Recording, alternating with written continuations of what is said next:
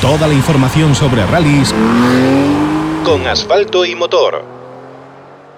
Este fin de semana se disputa el Rally de Monza, prueba del Mundial que cierra el Campeonato del Mundo de Rallys de la FIA, donde bueno, pues se va a poder ver una bonita lucha en diferentes eh, puntos de la clasificación, pero en especial está pendiente la adjudicación del título mundial a Sebastián Oyer. Solamente podría Elfin Evans pelearle matemáticamente este título. Veremos qué pasa este fin de semana. Y bueno, pues para, para enterarnos un poquito más, vamos a contar con la ayuda de un amigo de este programa que está al otro lado del teléfono ya, que es José Covela. José, buenas. Hola, buenas noches, ¿qué tal estáis? Buenas noches, porque tú estás en, estás en Monza, estás en Italia.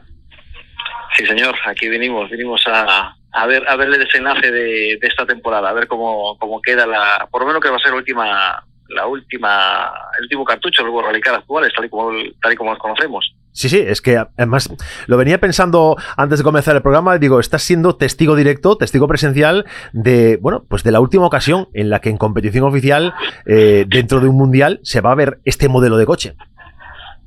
Sí, fue justo la última, eh, la última vez. Eh, lo que venga el año que viene se supone que va a ser muy similar. Estoy, bueno, estuvimos hablando con, con alguna gente de, sobre todo de, de, Hyundai, y nos decían que está, tiene bastante avanzado el coche, pero todo el mundo tiene la incertidumbre de saber cómo están los demás, que es lo que, lo que sucede. Se supone que los coches van a ser más rápidos lo que actualmente, pero claro, mm, todavía no se sabe no se sabe a ciencia cierta eh, los, los problemas que puedan tener, problemas de juventud, desarrollo, etcétera. Habrá que ver un poco lo que lo que nos depara.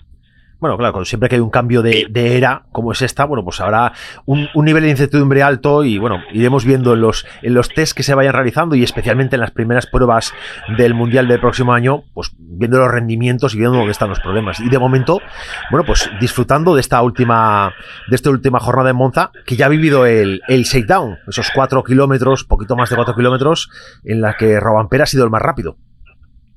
Sí, o sea, no lo parecía, pero realmente fue el que más rápido, el que más rápido pasó, ¿eh? O sea, eh, se veía más o menos de igualdad bastante, bastante palpable entre los diferentes, los diferentes primeros pilotos de, las escuderías y demás. Mm, además, eh, digamos que el circuito eh, fue cubriéndose de niebla, o sea, tal y como iban pasando los, o sea, las, las pasadas y ciertas pasadas, mayor parte de los pilotos, hubo quien, eh, Grismin, igual que fueron cinco, la mayor parte de la gente estuvo en tres, alguna incluso cuatro pasadas, y cada vez había más niebla, con lo cual el asfalto cada vez debía patinar más. Sin embargo, los tiempos fueron bajando. O sea, la mayor parte de la gente, el mejor tiempo que hizo fue, o sea, fue la última pasada. Y hubo gente que, en caso de Robampera, bajó, bajó, fueron cinco o seis segundos desde de, de la, de la pasada inicial a las demás. Sí, seis segundos desde, eh, no desde sé, la Sí, o sea, es que fue eso. O sea, no sé, no, no, o sea, no se ven grandes diferencias eh, porque realmente es un circuito, no tienes la sensación que tienes, por ejemplo, en un tramo, de ver cuando alguien traza, tú realmente ves llegar el coche, o sea, por una resta, frena, o sea, hace un ángulo, vuelve a acelerar, coge una enlazada, no es lo mismo, no, no es tan palpable que digo, como, como en el tramo, pero bueno, se ve que las diferencias están, están ahí. De todas formas, hoy se lo decían, eh, que hoy era un poco ver, ver cómo va el coche, ver cómo se siente cada uno, eh, dar también un poco de espectáculo, sobre todo a los patrocinadores y demás, que también se hablaba mucho de, de ello en la parte cerrado. Y, y, hoy se trataba también de no arriesgar y salir mañana a ver dónde, dónde está cada uno. Mañana hay dos tramos por la mañana en, que se repiten dos veces en, las montañas que aquí por la parte por la parte norte de Bérgamo y todo el mundo decía que hay que tener mucho ojo sobre todo a primera hora porque hoy incluso cuando íbamos en el avión se veía se veía o sea mucha nieve en, en las zonas altas en el tramo no creo que haya pero hablan de que es posible que haya incluso una placa de hielo.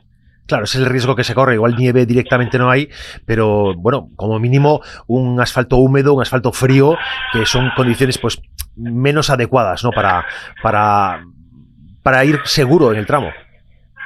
Sí, o sea, asfalto frío y, aparte que aquí es que la, la niebla aparece en nada, o sea, en 10 minutos se cubre todo. Es, es tremendo, o sea, no, nunca vi nada parecido.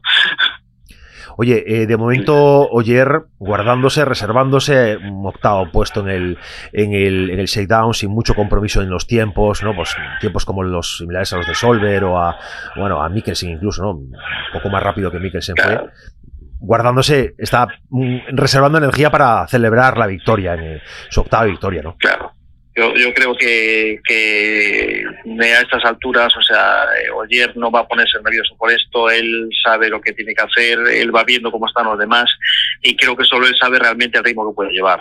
no va a arriesgar, no va, no va a intentar hacer nada que no deba. Mañana empieza, empieza el rally, mañana ver un poco dónde, dónde están los tramos y el sábado ya, ya se puede empezar a planificar cómo, cómo, o sea, cómo, cómo debe, cómo debe evolucionar para intentar ganar eh, su, su, próximo mundial el, el domingo.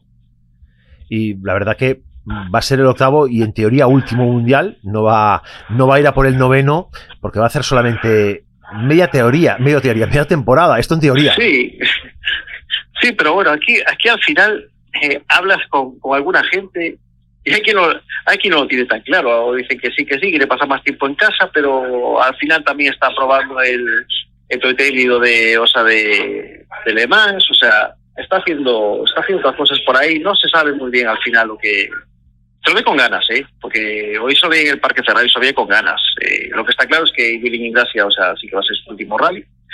Pero él, nadie, nadie cabe de dar, de dar nada por concluido, ¿eh? Oye, tú estás ahí en el, estás en Monza y estás, hablas de que estás metido en el Pado porque, bueno, tienes una buena relación con personal de, Hyundai y, bueno, puedes estar dentro de, esta zona eh, privilegiada. Sí, en este caso sí, la, ventaja que tenemos, ya te digo, sí, se veía un ambiente muy muy distendido, muy cómodo, pero bueno, eh, eso es hoy, porque eso sí, da un mañana me imagino que ya, ya empezará a verse tensión, ya empezará ya empezará a aparecer los nervios, o sea, lo, lo que sucede siempre en estos, en estos casos. Imagino que una zona de asistencias de una prueba del mundial tiene que diferir mucho, ya no digo de un campeonato autonómico, sino de, de, un, de un supercampeonato. Al final la diferencia puede ser abismal, ¿no? Sí, no, no, aparte lo es sobre todo en la, en la no, no digamos profesionalidad, porque la profesionalidad hay gente muy profesional en, en cualquier ámbito, pero en, en, la, en la forma y metodología de hacer las cosas. Aquí todo viene muy, muy milimetrado. O sea, desde el momento que entra el coche, quien, me llamó la atención, por ejemplo, que hicieron una, o sea, hicieron una comparación de start del coche, metieron ruedas y de repente salieron con o sea, los tres coches a refueling. O sea, salen, pero en fila, a la hora que a una hora determinada salen estos coches para recuelen, vienen de vuelta, o sea, no, los pilotos finales sí no tocan, eh, los pilotos están en ese momento eh, en, un, en un briefing, o sea, con, estaba en este caso con, con Adamo y creo que estaba eh, Pablo Marcos, estaban allí, de, o sea, ambos. Cuando acaba todo aquello, hacen, o sea, estaban haciendo incluso los, o sea, con, pero o sea, con el coche montado con unos caballetes, estaban, estaban haciendo las simulaciones de salidas sea, que es tremendo. O sea, el ver cómo controlan el coche, el launch control, cómo controlas un ordenador, el coche sube de vueltas, o sea, pues tienes un piloto dentro.